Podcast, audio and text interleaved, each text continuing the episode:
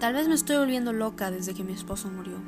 O tal vez simplemente me estoy volviendo vieja y desarrollando algún tipo de enfermedad mental como demencia.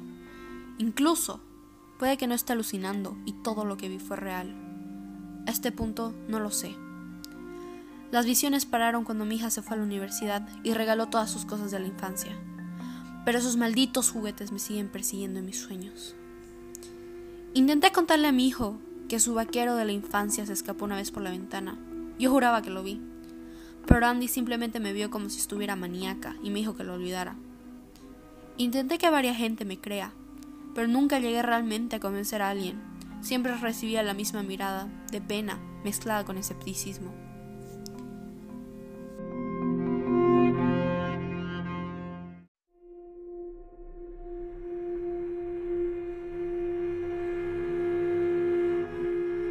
Cuando limpiaba la casa, podía escuchar las reuniones que tenían debajo de la cama, las risas en los estantes y los gritos en el baúl. Varias veces intenté atraparlos en el acto. Fingía que salía en el auto, pero después entraba por la puerta trasera. Cuando estaba por llegar a la puerta del cuarto en el que estaban, veía las sombras moverse y escuchaba los pasos. Pero en el momento que abría la puerta, todos los juguetes estaban tirados en el piso. Cuando volví, al poco tiempo después, podría jurar por mi vida que algunos de ellos no estaban donde habían estado por la última vez. Recuerdo esta vez que vi por la ventana el astronauta y la vaquera, que nunca supe de dónde salió.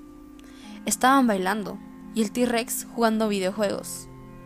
Cuando entré a la casa, sacudí mi cabeza y entré al cuarto en el que estaban ni una sola prueba de que algún tipo de movimiento había pasado.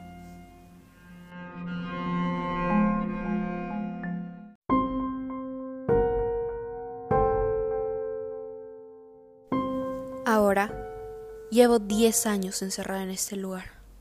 Mis propios hijos me trajeron al ver que no abandonaba mis recuerdos. Los medicamentos me hacían sentir muerta por dentro, así que lentamente tuve que engañar a los de mi alrededor ¡Qué locura! ¿Cómo es que los juguetes se mueven? Seguro estaba cansada. En una semana me dejan salir. Por fin podré probarles a todos la vida secreta de los juguetes.